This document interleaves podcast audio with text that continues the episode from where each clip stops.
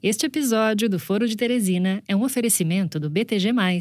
Inove seu jeito de usar banco. Rádio Piauí.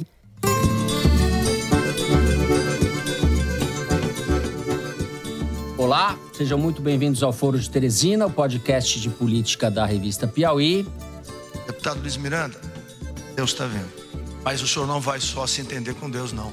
Vai se entender com a gente também. O senhor errou. Que Deus tenha pena do senhor.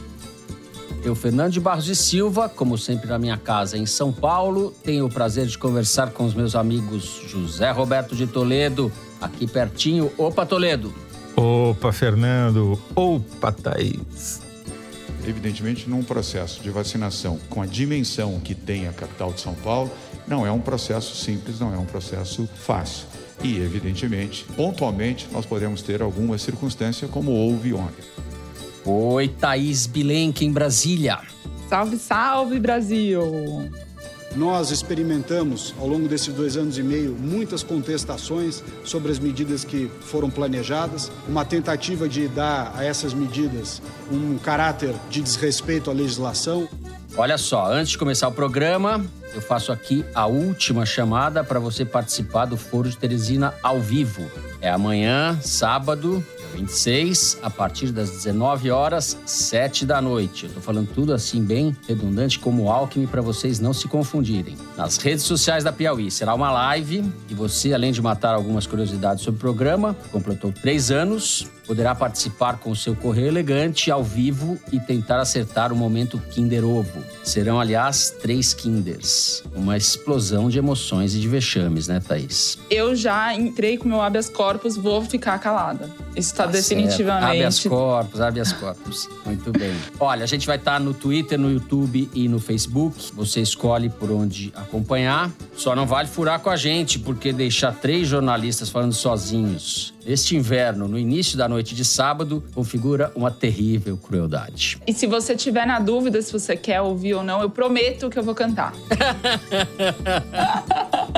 Isso estava fora do script. Muito bem, vamos então aos assuntos da semana. Foi, está sendo uma semana quente. No primeiro bloco, vamos falar da investigação do contrato de compra para lá de suspeito da vacina indiana Covaxin pelo governo federal. O servidor do Ministério da Saúde, Luiz Ricardo Miranda, responsável pelos contratos de importação do ministério, disse ter relatado ao presidente Jair Bolsonaro em março deste ano, ao lado de seu irmão, deputado federal Luiz Miranda, estava sendo pressionado por coronéis ligados a Eduardo Pazuello, entre eles Elcio Franco, braço direito do então ministro, a acelerar a compra da vacina em condições completamente atípicas. Entre outras coisas, a transação da Covaxin e o Brasil envolveria uma empresa intermediária, a Precisa, conhecida do submundo de Brasília, em especial do atual líder do governo, o Ricardo Barros, ex-ministro da Saúde de Michel Temer.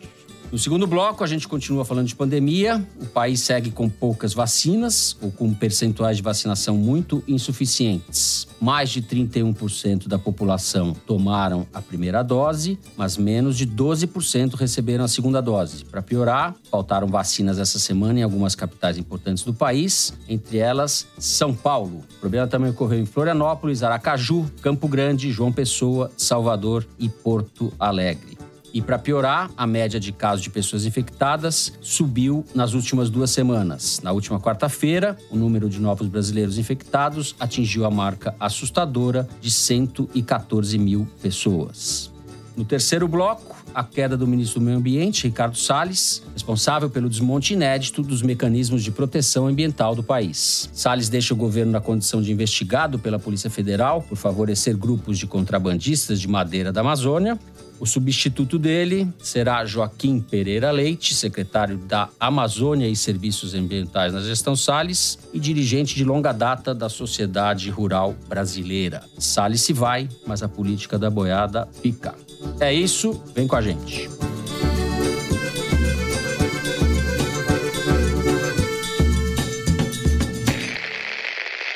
Muito bem. A compra de 20 milhões de doses da Covaxin, vacina da Índia, pelo valor de 1 bilhão e 600 milhões de reais, valor que está empenhado pelo governo brasileiro, entrou na mira da CPI. O caso já vinha sendo investigado pelo Ministério Público Federal por suas esquisitices, que eu relatei brevemente na abertura do programa. Toledo, você pode elencar quais são essas esquisitices que eu mencionei rapidamente na abertura do programa? A dúvida é se esse caso terá fôlego suficiente para mudar o destino de Jair Bolsonaro na presidência da República. Estamos diante de um novo Fiat Elba, não? Não, eu acho que esse caso se assemelha muito mais ao mensalão. Vou explicar Uhum. por quê. Primeiro, essa semana foi uma das piores semanas para o Bolsonaro desde que ele tomou posse como presidente da República. Começou no sábado com as manifestações contra o governo, que foram, segundo os organizadores, 25% maiores do que as anteriores. Ainda não foi uma coisa maciça, mas foi significativa. Emendou com uma onda de celebridades se colocando contra o governo, até objeto de um artigo do pessoal da Arquimedes no site da Piauí. A Ivete Sangalo foi obrigada a descer do muro e se posicionar contra o governo. A Anitta comprou uma briga com os bolsonaristas e essa briga tá, por enquanto, o placar é 75 a 25 contra o governo. Só com a diferença de que você incorporou na briga os seguidores dessas celebridades. Desde a Juliette do BBB até a Ivete Sangalo, passando pela Anitta, e o que mostra que o custo de ser bolsonarista ou ser omisso tá ficando mais alto.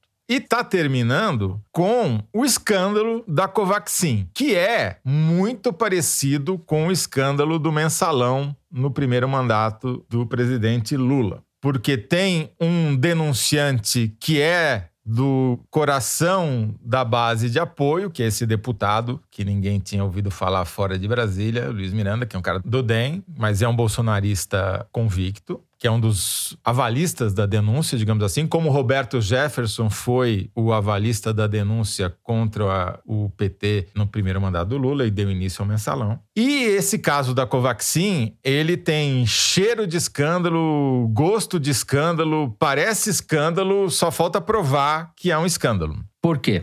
Primeiro, a Covaxin é uma vacina contra SARS-CoV-2, para evitar a Covid, desenvolvida por um laboratório indiano, Uhum. Bharat Biotech. A Índia é o maior produtor de vacinas do mundo, um dos maiores produtores de vacinas do mundo, até aí tudo bem. Mas ela tem vários problemas. Primeiro, essa vacina ainda está em fase 3 de testes clínicos. Não terminou a fase de testes dela. Ao contrário da Pfizer, ao contrário da Coronavac, ao contrário de todas as outras Da vacinas AstraZeneca. que o, da AstraZeneca que o governo brasileiro comprou. Curiosamente, em 22 de fevereiro, ou seja, quase cinco meses atrás, foram empenhados pelo Ministério da Saúde 1 bilhão e 600 milhões de reais para comprar 20 milhões de doses da Covaxin. E, segundo o irmão do deputado, que é um funcionário do Ministério da Saúde, com muita pressão externa para que isso acontecesse rapidamente, telefonemas no final de semana, no celular dele,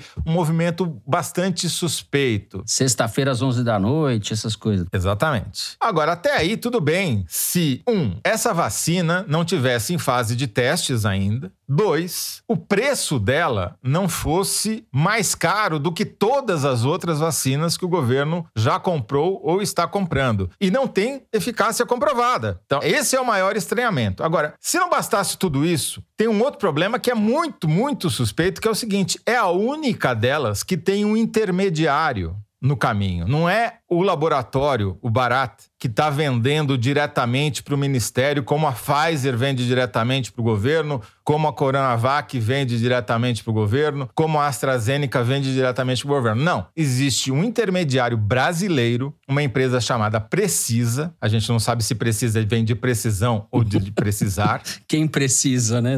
Cujo dono foi processado pelo Ministério Público porque outra empresa do mesmo dono da Precisa, Uhum. do Maximiano, vendeu medicamentos para o Ministério da Saúde por 20 milhões de reais e simplesmente não entregou. Não entregou. Ou seja, é 1 bilhão e 600 milhões de reais para um empresário que não fabrica a vacina, ele é só um intermediário, e a gente sabe para que que servem os intermediários, né? É tipo a ISL vendendo os direitos da FIFA para transmitir a Copa do Mundo, que deu o FIFA Gate, a prisão de todo mundo na FIFA, né? Esse cara já tem um histórico de ter vendido medicamentos para o ministério e não ter entregue. Uhum. Ele é diretamente ligado ao Ricardo Barros, que, cujo título oficial é líder do governo na Câmara, mas que eu chamo que é o líder do arenão no governo. Ou seja, ele é um dos pilares de sustentação do Bolsonaro e ele tem uma ligação com esse empresário. Esse empresário não é exclusividade do Ricardo Barros. Ele continuou no ministério, tanto que está conseguindo, quase conseguiu receber esse 1 bilhão e 600 aí, se não tivesse virado escândalo.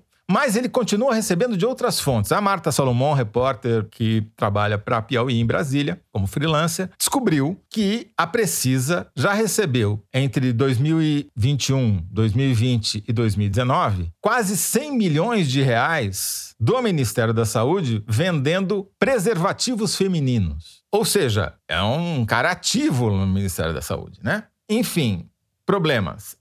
Custa caro pra caramba, tem um intermediário suspeito no meio, houve pressão para que fosse comprado, tem uma denúncia de um aliado, tem um intermediário que não precisava ter, já é suficiente.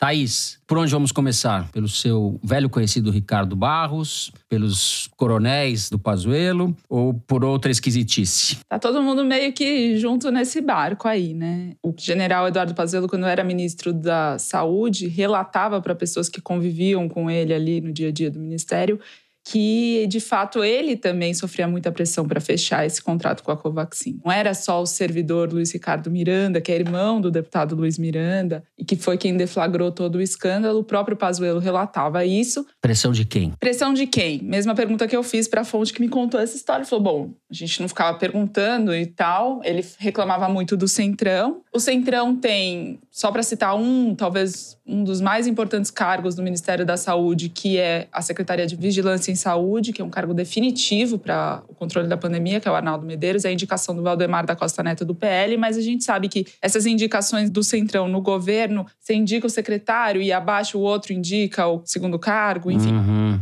a relação do Ricardo Barros com o Ministério da Saúde é conhecida por esses escândalos anteriores, esse que o Toledo citou agora há pouco, inclusive, e tem uma coincidência, né? A Covaxin fechou finalmente o contrato com o governo brasileiro no dia 25 de fevereiro. No dia 23 de fevereiro, o Ricardo Barros estava sentado na sala do general Pazuello no Ministério da Saúde. Estou mencionando só a agenda oficial. Desde novembro, quando começaram as negociações, ele esteve 10 vezes no Ministério da Saúde na agenda oficial. A questão é: esse escândalo chega até o Bolsonaro ou ele vai ficar nos escalões inferiores? A CPI, quando o escândalo estourou, e estourou por conta dos trabalhos da CPI, documentos que ela obteve, saiu comemorando. O Omar uhum. Aziz disse que é a denúncia mais grave que já foi recebida. O Randolph Rodrigues disse que o depoimento dos irmãos Miranda é o mais importante. O Renan Calheiros já. Enfim. Fez trocadilho, né? Falou que passamos do negacionismo para negacionismo, negacionismo. Ah. Ele foi bom, justo quem? É, ironia, ironias da história. Renan Calheiros fazendo ironia com o negacionismo. É o algoz do negacionismo do Bolsonaro. Sim. E também já falou que vai prender o Onyx Lorenzoni por coação de testemunho. E o Onyx Lorenzoni, que hoje é ministro da Secretaria-Geral do Bolsonaro,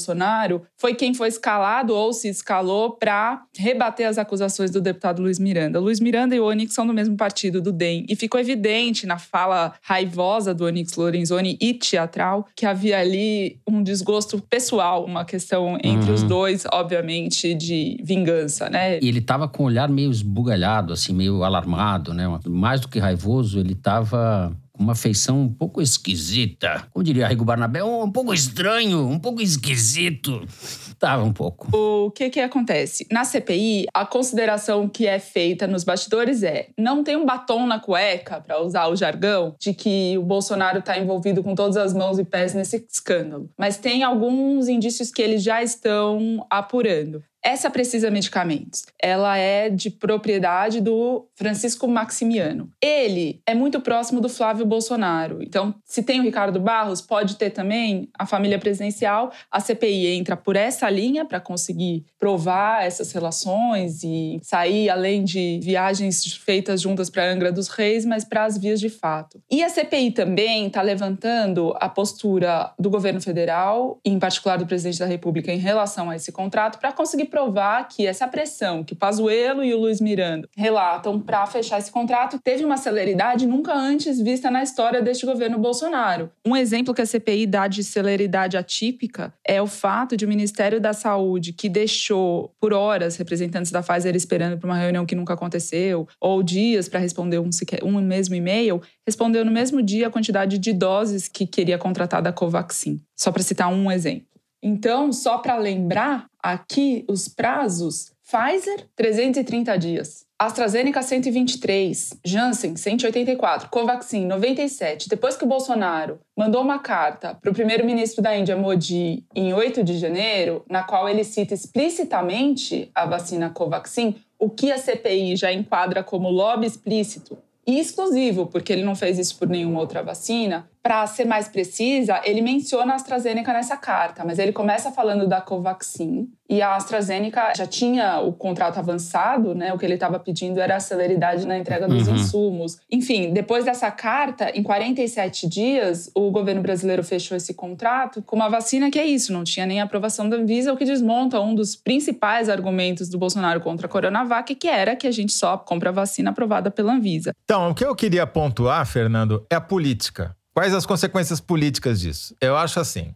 Primeiro, essa é uma luta de boxe que não vai ser ganha por nocaute. É uma luta de desgaste. É soco no fígado para minar a resistência do adversário. Essa expectativa de que a CPI está criando, de que o depoimento dos irmãos Miranda vai ser bombástico e que vai derrubar a República, eu vejo com muita precaução, porque me parece ser uma batalha que vai demorar para ser ganha, se vier a ser ganha, né? Por que, que esse caso é importante? Porque ele pega dois dos pés do tripé que sustenta Bolsonaro. Ele pega o Arenão, via Ricardo Barros, no coração do PP, partido mais importante dessa aliança, que dá sustentação a ele no Congresso. Pega militares, porque há militares, impressões digitais militares nesse contrato, e deixa o governo acuado, correndo o risco de tomar um carimbo de corrupto na testa. Como aconteceu com o governo do PT no mensalão. O mensalão não derrubou o Lula, o Lula se reelegeu em 2006 depois do mensalão, mas aquele carimbo que foi pregado após a denúncia do Roberto Jefferson, após aquele famoso confronto entre Roberto Jefferson e Zé Dirceu na Câmara dos Deputados, aquilo ali nunca mais se apagou e deu as bases para o antipetismo que acabaram por eleger o Bolsonaro tantos anos depois. Não sabemos qual vai ser exatamente o impacto disso para 2022, muito menos se isso vai resultar em impeachment, que eu por enquanto acho muito improvável, mas sem dúvida nenhuma é um problema sério e não é à toa que o Bolsonaro terminou o dia de ontem falando para os seus admiradores que ele passou o dia apagando incêndios, porque o fogo finalmente chegou ao Palácio do Planalto. Só tem um aspecto que, se isso traz problema para o Bolsonaro, traz problema também para o Centrão. E a CPI Sim. é composta por eles, quer dizer, até onde que eles vão mesmo? Sim. É, o centrão da Câmara é bem mais organicamente bolsonarista, começar pelo Arthur Lira e pelo Ricardo Barros, que é o líder do governo e o presidente da Câmara, né? Mas você tem toda a razão. O que me chama atenção, para falar o óbvio do óbvio, mas é que eu queria que vocês me citassem um aspecto republicano nessa transação da Covaxin. Um, uma coisa que não seja estranha, suspeita, ou seja, é um escândalo de almanaque. Todos os aspectos, não tem nada que se salve nessa história. Concordo com o Zé, a gente tem que esperar para ver qual vai ser o impacto político disso, inclusive nas ruas, né? Como o Zé citou, a semana começou no sábado, com as manifestações contra o Bolsonaro, estão marcadas aí novas manifestações. É possível que esse escândalo dê gás, combustível, para que a insatisfação com o governo se amplie, né? A gente está falando de um escândalo que veio logo depois que o país ultrapassou a marca das 500 mil mortes. É isso. A gente vai terminar o primeiro bloco por aqui. A seguir, a gente vai continuar falando de pandemia, agora sobre a falta de vacinas e a escalada das infecções no país. A gente já volta.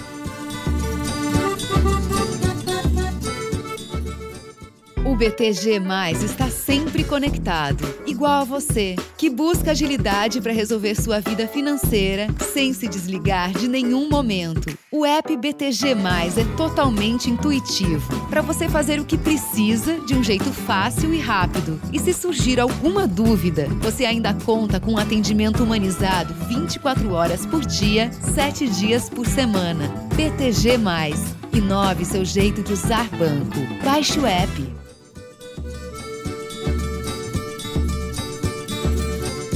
Muito bem. Várias capitais brasileiras interromperam a distribuição da vacina contra a Covid. Essa vacinação já foi retomada em algumas delas, mas o fato é que a vacinação está andando em ritmo muito lento e insuficiente. A segunda dose está na casa dos nem 12%. Ao mesmo tempo em que isso acontece, a gente está vendo uma escalada do número de casos, com hospitais em alguns lugares já trabalhando com nível de ocupação muito perigoso, acima de 80%, de alguns casos de 90%. Zé, parece que a gente está gravando esse programa, esse bloco há meses. A gente volta nessa situação, mas o país patina, patina, patina e não sai do lugar, né? E o pior é que ainda é previsível, né? Todas as previsões catastróficas que a gente fez no último ano e meio infelizmente se concretizaram. E a gente previu três semanas atrás que a gente teria uma terceira onda, que agora está se caracterizando quando você olha o gráfico de novos casos, que, repito, nunca é um bom indicador no Brasil, porque a subnotificação é gigantesca. E a gente nunca teve tantos casos quanto a gente teve nesta quarta-feira. A gente tá, bateu uma média móvel aí que não tinha sido atingida nem no pico da segunda onda. Então, a terceira onda está se caracterizando. Ela é mais lenta do que se poderia talvez imaginar. Muito provavelmente já é fruto da vacinação, mas ela está vindo. E é muito difícil você parar uma onda depois que ela começa a quebrar, né? O lado positivo, digamos assim, é que aparentemente a vacinação, mesmo com uma dose, ela tem algum tipo de impacto positivo para diminuir um pouquinho a pressão sobre o sistema de saúde. Embora em alguns estados, como São Paulo, por exemplo, a taxa de internação, de ocupação de UTI, talvez estivesse muito pior se não tivesse tanta gente já recebido a primeira dose, né? Eu estava uhum. antes da gente começar o programa aqui, estávamos conversando, todo mundo aqui já tomou uma dose da vacina. Sim. Seja porque tem comorbidade, seja porque tem idade, como é o meu caso. Nosso caso. Todo mundo já tomou uma dose, o que de alguma maneira dificulta um pouco a vida do vírus para ele continuar se reproduzindo. Agora, o vírus está correndo solto, mesmo assim. A transmissão continua muito alta, está altíssima. Aliás, esse número de casos indica que talvez nunca esteve tão alto. Se a gente bateu 500 mil mortes no sábado, a gente vai bater 600 mil mortes e não vai demorar muito a corrida pelo primeiro lugar em número absoluto de mortes contra os Estados Unidos, o Brasil ainda está no páreo, porque os Estados Unidos está numa descendente violenta. E ao contrário dos Estados Unidos, onde as pessoas que já receberam duas doses, que são a maior parte da população, podem tirar a máscara, aqui nós estamos longe desse cenário, porque com uma dose só não dá para tirar a máscara. O risco ainda é muito alto. E faltou vacina, como a gente previu a semana passada, porque os caras anteciparam a primeira dose para todo mundo. Essa corte dos cinquentões, como é o meu caso, foi lá em massa tomar vacina e acabou faltando vacina em várias capitais, como em São Paulo mesmo. Né? Sim. Deu um descasamento. E até briga entre a prefeitura e o governo do estado. É uma estratégia defensável você antecipar a primeira dose e eventualmente atrasar a segunda. Já tem mais de um milhão de pessoas que já tomaram a primeira dose, deveriam ter tomado a segunda e não tomaram, em grande parte por falta de vacina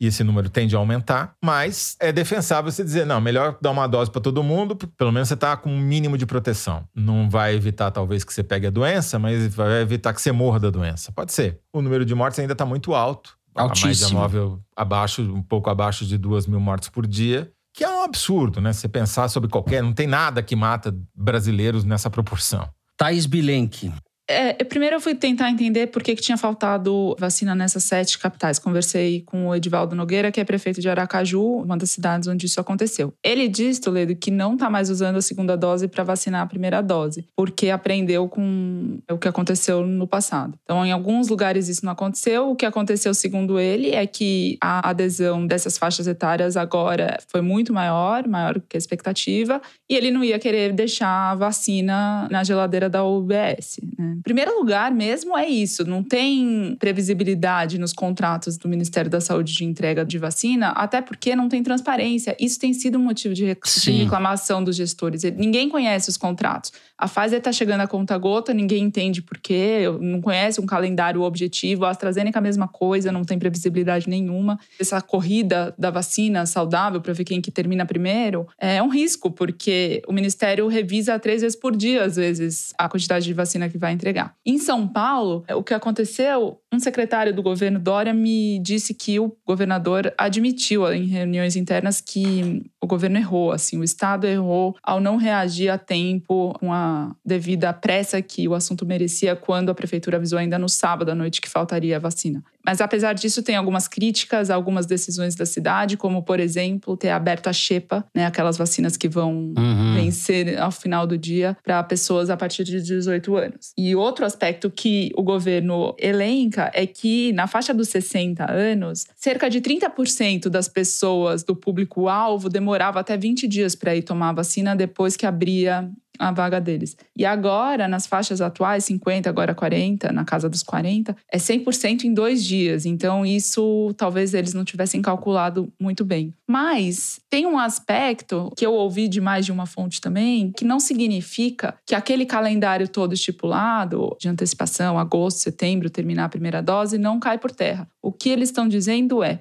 o fluxo de chegada de vacina vai ficar melhor à medida que Estados Unidos, Europa e China avançaram bastante na vacinação, a oferta melhora, então a expectativa é que a coisa ande mesmo. Até reconhecem que o Rodrigo Cruz, que é secretário executivo do Queiroga no Ministério da Saúde, tem se mostrado bastante empenhado em resolver isso. Enfim, mudou o momento no governo federal e, e o momento agora é de tentar acelerar mesmo. Inclusive, eles estão negociando com outros fabricantes, não abrem com quem, mas alguns gestores de saúde já identificaram que deve aumentar a oferta, da variedade, inclusive, daqui para frente. Agora, isso que você falou da falta de transparência. Não há planejamento nenhum, né? A gente não tem, é, em nenhum momento, teve a sensação mínima de planejamento nacional por parte do governo federal da campanha de vacinação. Até o vice-presidente da República falou isso. Mourão. Até o vice, ó, tinha é. que concordar com o Mourão. Inclusive, uma das pessoas, né, que tá vendo esse fluxo que vai melhorar, enfim, é o Carlos Lula, que é presidente do Conselho dos Secretários Estaduais. A partir de julho vai acelerar. Só para ilustrar isso que você está falando, Thaís, o governo americano doou 3 milhões de doses de vacina para o Brasil, doses que não foram usadas lá, né? Agora, eles estão com um problema que nós vamos ter aqui, que são os negacionistas da vacina. Tem estados com população mais inclinada ao Trump que estão com menos gente vacinada do que deveria. O problema lá não é falta de vacina, certo? São pessoas que não querem ser vacinadas. É, se aqui a gente ainda não está vendo esse fenômeno e vai, é uma questão de tempo, a gente está vendo um fenômeno, vamos dizer assim, paralelo ou análogo, que é a recusa pela Coronavac, a desinformação que é fruto, em parte, desse ataque especulativo do governo Bolsonaro e do bolsonarismo Sim. de modo geral. Os gestores identificam e se você for num posto de saúde, você também vai identificar. Quando tem oferta de Pfizer, forma-se filas intermináveis e quando as pessoas sabem que ali só tem Coronavac, alguns postos ficam vazios. Posso dar um testemunho? Essa semana que eu fui me vacinar, semana passada, tem um vacinômetro da Prefeitura de São Paulo que você vê. É um indicativo onde é que tem fila, onde é que não tem. E aí eu escolhi um lugar para tomar a vacina aqui no Parque do AMB, em São Paulo. Fui lá, não tinha absolutamente ninguém e adivinha qual era a vacina? Coronavac. Coronavac. Um novo capítulo desse ataque especulativo aconteceu no final de semana. O Correio Brasiliense soltou uma nota toda em off dizendo que o Ministério da Saúde poderia interromper ou suspender o contrato com o Instituto Butantan. Apurando essa história, o que parece certo e é o que o governo Dória diz é o seguinte: depois de o Butantan entregar 100 milhões de doses que já estão contratadas, previstas para serem entregues em setembro, mas pode antecipar para agosto da Coronavac, eles estão dando por certo que o Ministério da Saúde não vai renovar o contrato. E o Ministério da Saúde tinha uma carta de intenções digamos assim, né, tinha manifestado a intenção de comprar mais 30 milhões de doses, coisa que eles acham que eles não vão fazer. Esse pedido não foi formalizado até agora. O que o Butantan e o governo de São Paulo falam, ok, se o Ministério da Saúde não comprar, temos outros, a começar pelo próprio governo de São Paulo, que já oficializou seu pedido de compra de 30 milhões de doses. E aí eles mencionam mil municípios, três estados, países na América do Sul, Argentina, Peru, Uruguai. Mas o gesto do Ministério da Saúde de fazer isso gera mais insegurança ainda com base em um argumento que não tem qualquer apelo à ciência. Então, eu acho que é necessário voltar a reforçar aqui que a Coronavac é eficiente é testada pela Anvisa. A Anvisa é um órgão Exato. do governo federal cujo diretor-presidente foi indicado pelo Bolsonaro. Não faz sentido desconfiar, desacreditar a Coronavac. Exato. Os testes que apontam eficácia são têm números diferentes porque têm metodologias diferentes, mas é uma vacina eficiente, é uma vacina que é para ser tomada. Perigoso atualmente é entrevistar o, o senhor presidente da República, que além de insultar jornalista, dispara perdigotos sem máscara na direção E não tomou Dos vacina até hoje. e não tomou vacina. Exato. Isso aí para mim já seria um crime de responsabilidade. Essa cafagestagem que o Bolsonaro fez com a repórter da Globo mostra como ele está enfraquecido de alguma maneira. Porque esse caso, em outros momentos, teria repercutido durante pelo menos 72 horas, né? E não durou 12. E ele está realmente com dificuldades para manter o controle da narrativa, para usar a linguagem dos marqueteiros. Ah, mas eu queria que ele me mandasse calar a boca, Zé. Vamos lá. Como você responderia? segundo. Vamos lá. Surpresa. Esse momento não vai existir, gente. Ficamos por aqui com o segundo bloco do programa. E agora o que, que é que a gente faz? Ah, agora a gente vai tentar levantar um pouco o clima, a audiência, o astral, fingir que não estamos no Brasil, neste mundo sem Deus. Vamos ao tweet da semana. José Roberto de Toledo pediu para que Arquimedes fizesse um levantamento de uma dezena de tweets que tiveram mais interações, como se fala na, na linguagem das redes. Engajamentos. Engajamento. Eu sempre estou falando a palavra errada, não tem jeito. As coisas erradas. Então, eu vou pedir para Mari, nossa diretora. Mari, então você lê pra gente aí os campeões da semana, é isso? A gente vai votar, vai escolher quantos são os tweets que a gente vai A gente vai dar ler? risada. A risada mais eloquente venceu. Ok, vamos lá. O Maurício Tabordi, arroba Maurício Tabordi, falou o seguinte: se alguém perguntar qual a sua comorbidade, ele responde: comorbidade, pé gelado que não esquenta. Pé gelado que não esquenta. Já o Vitor, com dois T's, compartilhou o seguinte: se essa semana quiser me derrubar, ela vai ter que me levantar primeiro. Galera, tá mal. E o arroba VX Rangel sugeriu uma resposta quando alguém perguntar: Nossa, você sumiu. Responder assim: Sim, querida, a intenção era essa mesmo. Olha, Ó, Thaís ganhou a eu vou melhor botar no pé frio. Eu vou botar no pé frio porque tá um frio desgraçado aqui em São Paulo e eu me identifiquei com essa daí. Eu vou votar, como eu gosto de frio, eu vou votar no segundo. Eu também, eu gostei do levanta. Do levanta, É, porque tá. tem que me levantar primeiro. Era pra derrubar. Repete aí, Mari. Repete o campeão aí, então. Então vocês preferiram o: Se essa semana quiser me derrubar, ela vai ter que me levantar primeiro.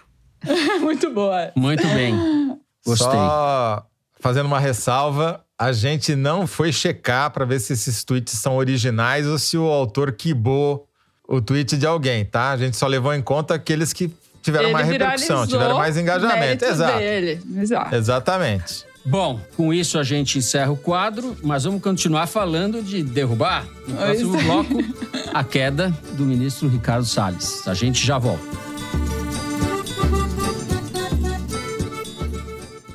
Já pensou receber todo mês uma surpresa com novidades da literatura? É o Intrínsecos, o clube do livro da editora Intrínseca. Nesse mês, um lançamento mundial. O primeiro romance do cineasta Quentin Tarantino. Inspirado no vencedor do Oscar, Era uma Vez em Hollywood entra nos bastidores da era de ouro do cinema. Entre para o clube em junho e receba dois livros: a estreia de Tarantino e uma obra surpresa que reimagina a criação da peça mais célebre de Shakespeare. Acesse intrínsecos.com.br e descubra todo mês um bom livro.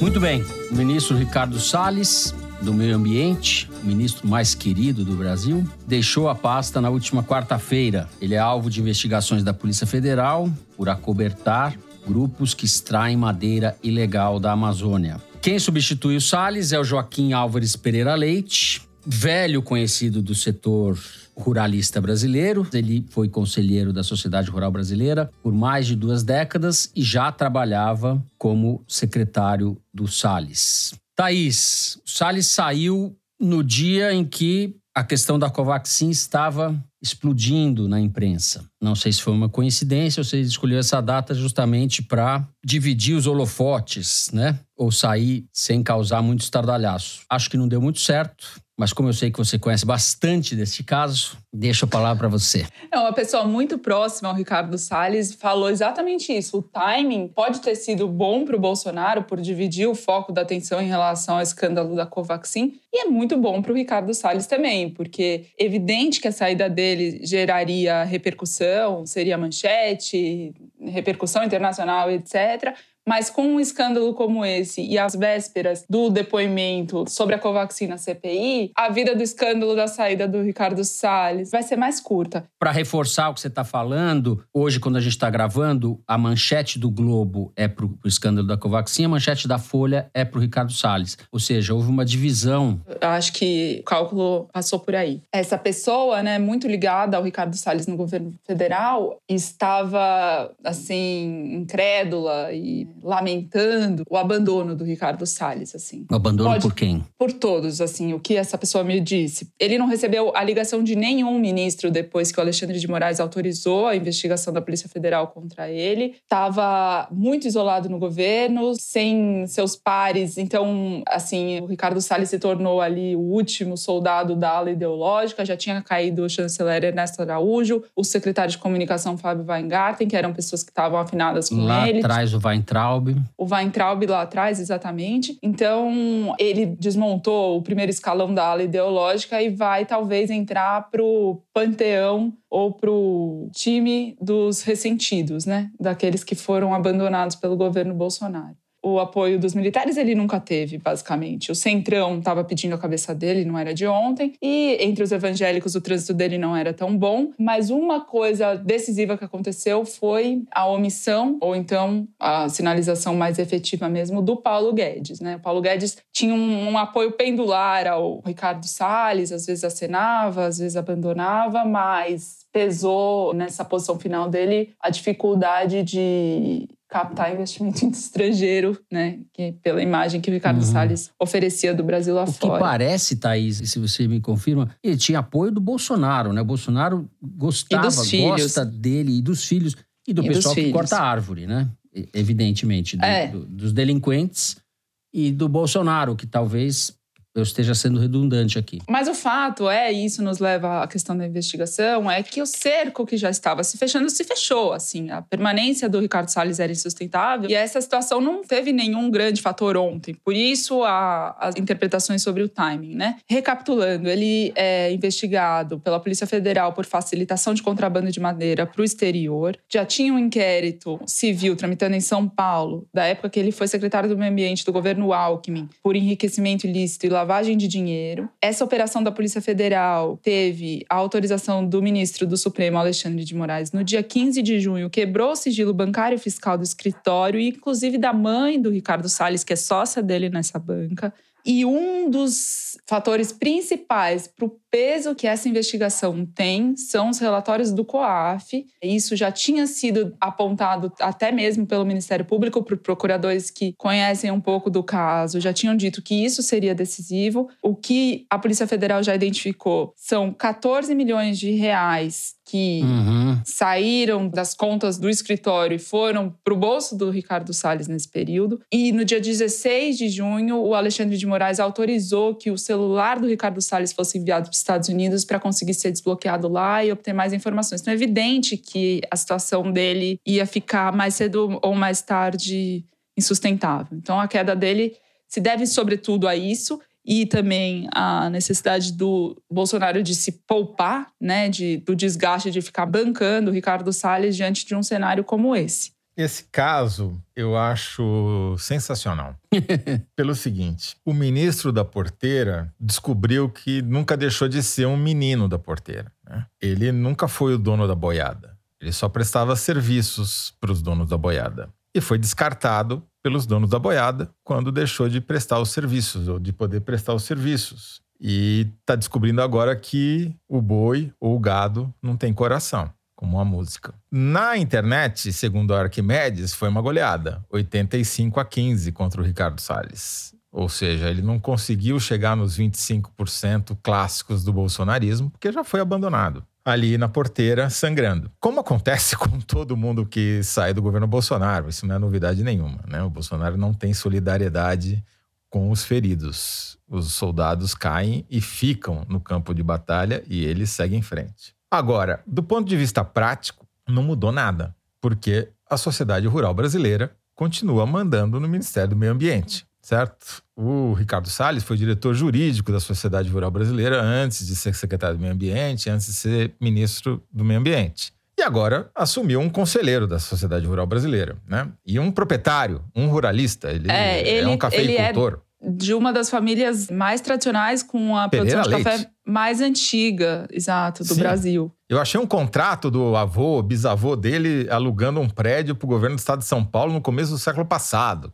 Não é exatamente um cara que chegou ontem aí na elite rural brasileira. Então, a grande questão aí que fica é a seguinte: o Ricardo Salles repetiu, como a Thaís começou a contar a história, ele repetiu no Ministério do Meio Ambiente exatamente a trajetória que ele cumpriu na Secretaria do Meio Ambiente de São Paulo. Ele assume, sem ter qualificação, uma área para prestar serviços para os ruralistas, para o pessoal da sociedade rural e é acusado de crimes no meio do processo e cai como um acusado, exatamente igual. No caso da Secretaria de Meio Ambiente de São Paulo, ele prestou vários serviços. Um dos principais serviços que ele prestou, como foi bem escrito pelo saudoso Maurício Tufani num perfil que ele escreveu para Piauí uhum. no comecinho do governo Bolsonaro, já antevendo tudo que viria, que o Ricardo Salles faria, como secretário da, do Meio Ambiente de São Paulo, Ricardo Salles colocou sob sigilo o CAR, o Cadastro Ambiental Rural, ou seja, os nomes dos proprietários de terra. Que é uma, um contrassenso, porque o cadastro foi criado justamente para dar publicidade a isso. Né? E ele foi lá e botou sob sigilo. E foi seguido esse modelo. Eu acho que hoje só o estado do Pará não tem o CAR sob sigilo. Então é um, é um velho menino da porteira, na verdade. Uhum, ele presta uhum. serviços para os oralistas há muito tempo. E foi descartado como um menino que foi chifrado pelo boi ou pelo gado. E a diferença que sobra é essa, que o esquema continua igual. Os ruralistas continuam dominando o Ministério do Meio Ambiente, através agora de um Pereira Leite. O que é a grande diferença em relação ao governo Lula? Porque você vai dizer, não, mas os ruralistas estavam. O Roberto Rodrigues, que talvez tenha sido um dos melhores ministros da Agricultura que o Brasil já teve, era ex-presidente da Sociedade Rural Brasileira. Só que ele ficava no Ministério da Agricultura. E você tinha a Marina Silva para contrapor e equilibrar o jogo no Ministério do Meio Ambiente. No governo Bolsonaro, eles adotaram o mesmo esquema que já tinham adotado no governo de São Paulo com o Alckmin. Eles tomaram conta do Ministério do Meio Ambiente também, para desmontar as estruturas de fiscalização. Mas mesmo a Sociedade Rural Brasileira tem Sociedade Rural Brasileira e Sociedade Rural Brasileira. Porque é o seguinte, Sim. na Sociedade Rural Brasileira, e 2018 a eleição foi a evidência talvez mais contundente disso, existiam dois grupos muito bem delimitados internamente, que era um pertencente ao então presidente Marcelo Vieira e o antecessor dele, Gustavo Junqueira, que tinham uma postura muito mais de diálogo, chegaram inclusive a receber o Dória durante a eleição, outros candidatos foram lá defendiam um diálogo com ambientalista, com sociedade civil. Tinha e tem um outro grupo, uhum. né, da qual o Joaquim Álvaro Pereira Leite, mais conhecido como Juca, fazia parte, não só ele, o Salles como diretor, como o Toledo já mencionou, também fazia, e outro membro ruidoso desta ala da sociedade rural, o Frederico Dávila, que é deputado estadual e um bolsonarista radical, né, defendendo a arma na fazenda para tirar contra o MST, enfim. E o que eu apurei é que essa ala a qual o Joaquim pertence na sociedade rural brasileira venceu a outra ala mais moderada para, por exemplo, tirar a sociedade e outras entidades, como a única né, dos produtores de cana-de-açúcar, da coalizão Brasil Clima Florestas e Agricultura, que é um grupo formado por pessoas tanto produtores rurais quanto academia e ambientalistas uma iniciativa relevante para tentar formar o que o nome diz, né, uma coalizão e fazer do agronegócio mais moderno e mais ambientalmente sustentável. Então, uhum. o Joaquim fazia parte, embora nunca tenha sido uma liderança na sociedade rural brasileira, ele era uma presença mais silenciosa desse grupo. Desse grupo mais retrógrado violento, enfim, grupo sintonizado com as ideias e com as políticas do Bolsonaro, né? O legado. Na do... verdade, é o contrário, né? Na verdade, o Bolsonaro é sintonizado, porque é isso que eu acho que é importante dizer. O tá grupo tá está no poder há muito tempo. Tem divisões internas, tem alas mais progressistas e outras menos progressistas. Você teve presidentes ultra progressistas para os padrões ruralistas, como Roberto Rodrigues ou Pedro de Camargo Neto e tal. Agora, esses caras representam os proprietários de terras quem explora a terra, pro bem e pro mal. São produtores Não, mas então, também, eu, tá, né? eu, acho que o principal é isso que a Thaís falou, né? De, você tem dois grupos tem vários grupos, mas tem uma divisão muito nítida e o setor que está no poder e que continua no poder é esse setor predador, certo? Predador. Não, mas o que não faz sentido é proprietário rural, seja da ala boazinha ou da área mazinha. No meio ambiente. Exato, entendeu? É, exato. Você está é dando a, aí, o, o galinheiro para raposa.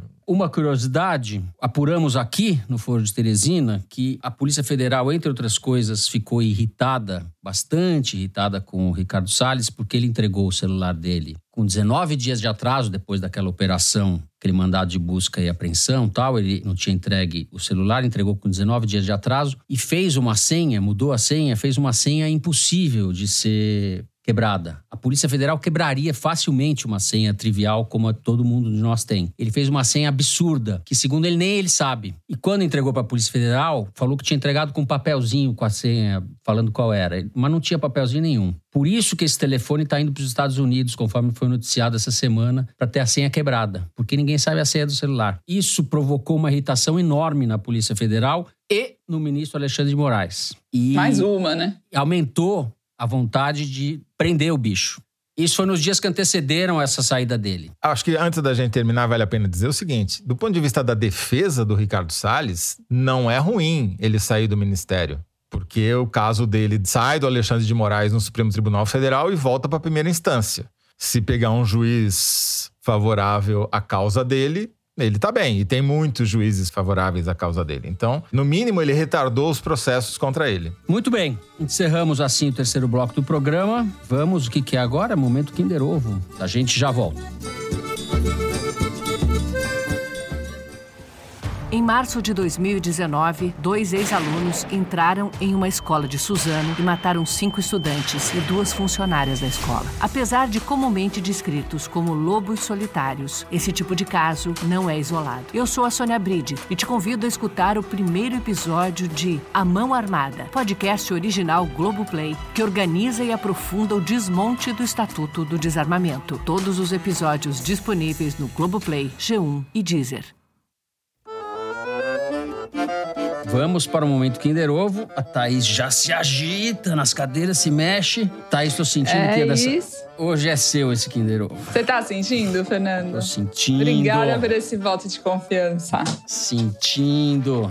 Hoje não vai sobrar nada pro Toledo. O Toledo tá competitivo também, que ele se concentra. Não, preciso. Tá, faz dois ou três programas que eu não ganho, pô. Preciso eu só ganho porque puseram o meu amigo, meu amigo Luciano Huck. Loucura, Vamos mudar de loucura, assunto. loucura. Vamos lá.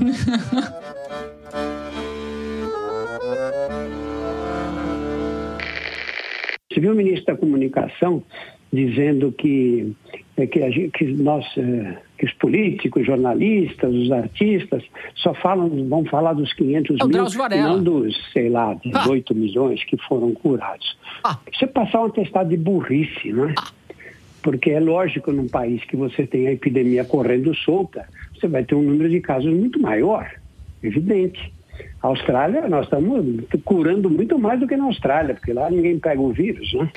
Ah, Thaís, não faz essa carinha de, de frustrada, pelo amor de Deus. Vamos, vamos, voltar tudo. Fala você, Thaís. Drauzio Varela. Drauzio Varela. Drauzio Varela. Eu já chamei meus advogados aqui, eles que me representam nessa hora do programa. Além de ser um médico excepcional, ele escreve muito bem, né? É quase uma humilhação para os jornalistas, porque ele realmente sabe contar a história. Tem um livrinho dele que talvez não seja dos mais conhecidos, quando ele conta quando pegou febre amarela. Sim, que ele viu estrela, né? Em três dias ele tava. Ele falou que não conseguia. Ele tinha corrido no primeiro dia, um pouco antes de ter os sintomas, no início dos sintomas, ele correu no minhocão, ele faz maratona, né? Ele correu 18 quilômetros, sei lá, e ele falou que três dias depois ele não conseguia levantar um copo d'água, literalmente, no hospital. Não tinha força para levantar um copo d'água. Eu li esse relato dele. É, eu até escrevi na Folha uma coluna sobre esse livro, na época em que saiu. Mas enfim, Drauzio Varela dispensa comentários. É um civilizador neste país de selvagens. E agora, sou eu continuo aqui? Me animei tanto com a minha vitória que até esqueci de que, que eu estava apresentando o programa. Ele merece! É. é. Então é isso. Vamos agora então ao Correio Elegante. Eu começo aqui lendo a cartinha da Renata Berch.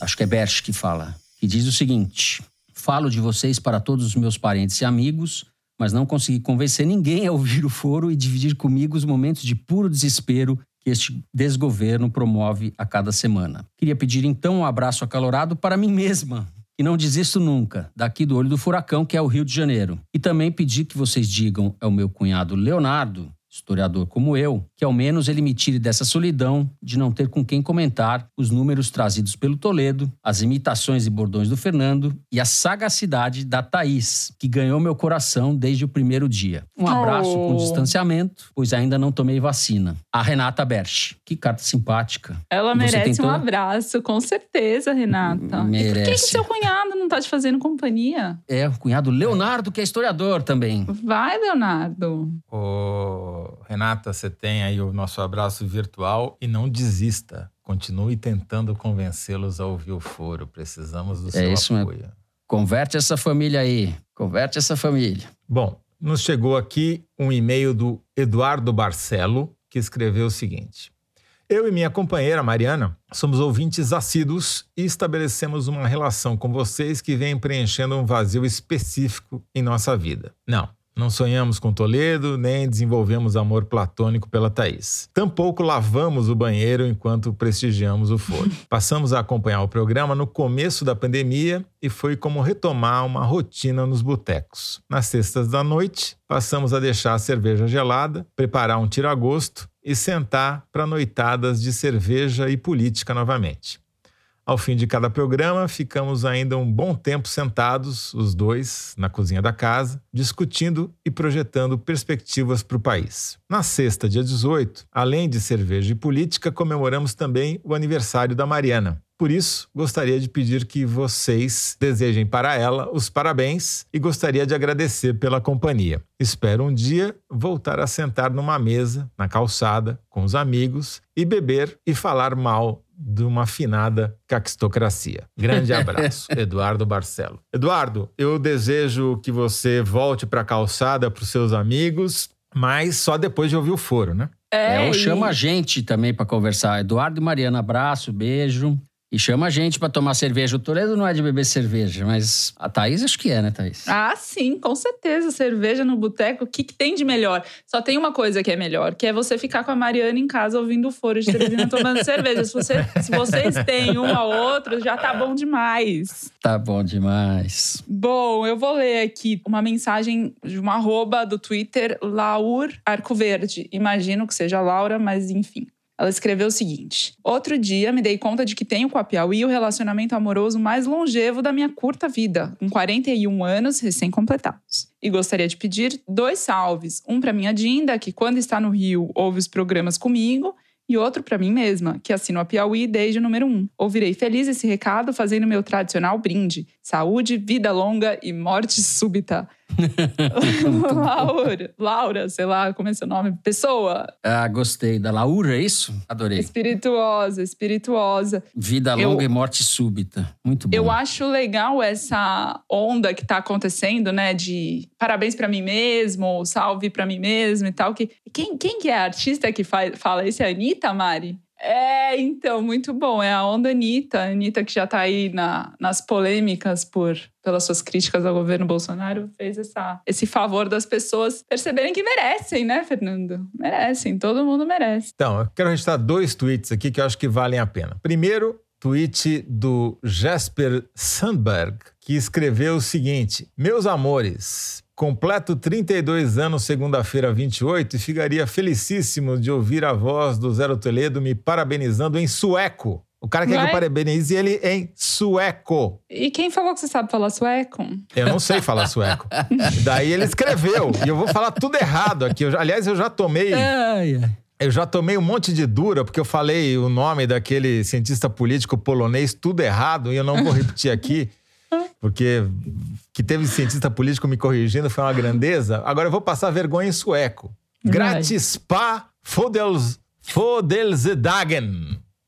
Sigo fora há bastante tempo e amo o trabalho excelente de vocês. Beijos de Estocolmo. O cara mora em Estocolmo. O Jasper Sandberg. pra você também. Isso parece o É Bergman, isso aí. né? E aí tem um outro, é o seguinte: o Wellington Boca diz assim: opa. Observando um vídeo da revista Piauí na gravação do Foro de Teresina, achei certa semelhança dos participantes com astros de Hollywood. Fernando Barros, clone de George Clooney. Uh! Ele não é tão gato, vai. É, Ele não Fernando é, também não, a- ele- além de Ele é parecer tão o George gato. Clooney, é, é muito modesto. Exato. E a Thais Bilenque, irmã da Kate Blanchett. Quais E são eu- as semelhanças? Não sei. Mas obrigada. Não, muito bonitas, Kate Blanchett muito também não é bonitas, tão é gata. isso. Agora eu gostei da parte que ele reservou a mim. Ele falou, Zero Toledo, primo do Stanley Tucci. Ô, Boca, eu agradeço porque já é uma promoção em relação à comparação que fizeram comigo a semana passada, que eu não sabia quem era, fui olhar, acho que eu tô com o Stanley Tucci, eu tô, na, tô no lucro. É muito bom. Ó, como é que chama a sua leitora, Thaís, que falou da vida longa e morte súbita? Como é que é? É, Laura. Laura, Laura Arcoverde. Como é que é a frase dela? Meu tradicional brinde. Saúde, vida longa e morte súbita. Muito bom. Olha só, esse bordão maravilhoso da Laur, Laura, não sabemos, me fez lembrar de um poeminha do João Cabral de Melo Neto pro Alden, o poeta inglês, que é o seguinte, eu vou até ler aqui, pequenininho, sobre a morte súbita. Se morre da morte que ela quer, é ela que escolhe seu estilo, sem cogitar se a coisa que mata rima com sua morte ou faz sentido. Mas ela certo te respeitava, de muito ler e reler teus livros, pois matou-te com a guilhotina, fuzil limpo do ataque cardíaco. Eu adoro isso. Tem coisa melhor do que morrer bem velho com fuzil limpo do ataque cardíaco? Isso é perfeito. Muito bem. Agora, a gente falou tanta coisa que o programa vai estourar, só vão ter que cortar todas essas bobagens, né? Muito bem, a gente encerra o programa por aqui. Não deixe de seguir a gente no Spotify, na Amazon Music, favoritar no Deezer, assinar no Apple Podcast ou se inscrever no Google Podcast, no Cashbox ou no YouTube. Assim você fica sabendo das novidades, dos episódios especiais e das edições extras.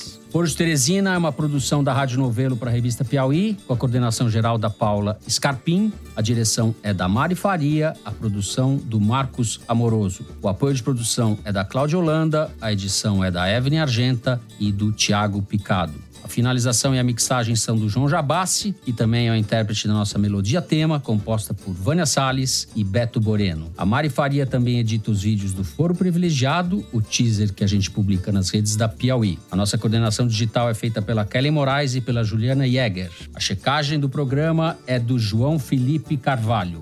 De Teresina foi gravado nas nossas casas, com o apoio do Gustavo Zisman. Eu me despeço aqui dos meus amigos José Roberto de Toledo. Tchau, Toledo. Tchau, Fernando, e até breve para você, ouvinte, que não vai deixar de nos prestigiar, por favor, pelo amor de Deus, no sábado às 19 horas, ao vivo. Não nos deixe sós. Tchau, Thaís. Tchau, até sábado, gente. A gente tá preparando um belo programa. Vamos embora. Vamos fazer isso acontecer. Até, ó, belo programa, não sei se vai ser, mas que vai ter vexame, vai ter vexame.